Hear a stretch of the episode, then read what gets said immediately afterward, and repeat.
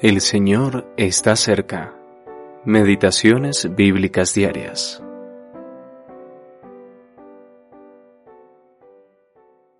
Por la fe, Enoc fue transpuesto para no ver muerte, y no fue hallado, porque lo transpuso Dios, y antes que fuese transpuesto, tuvo testimonio de haber agradado a Dios.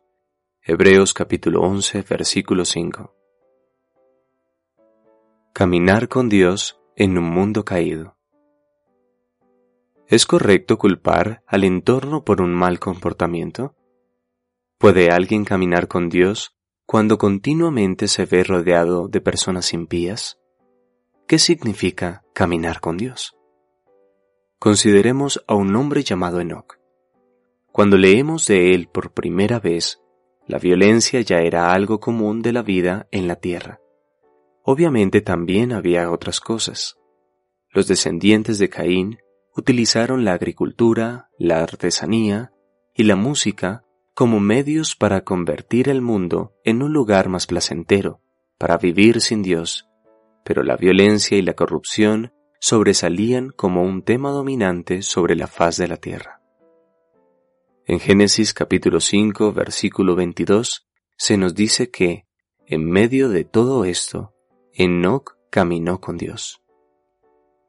Por fe, él vivió una vida ejemplar. Sus ojos estaban puestos en la promesa de Dios y sus días llenaron de gozo el corazón de Dios. Algunos de nosotros trabajamos en lugares en los que estamos expuestos regularmente a mensajes blasfemos o chistes vulgares, o donde se nos pide ser deshonestos como una política de la misma empresa.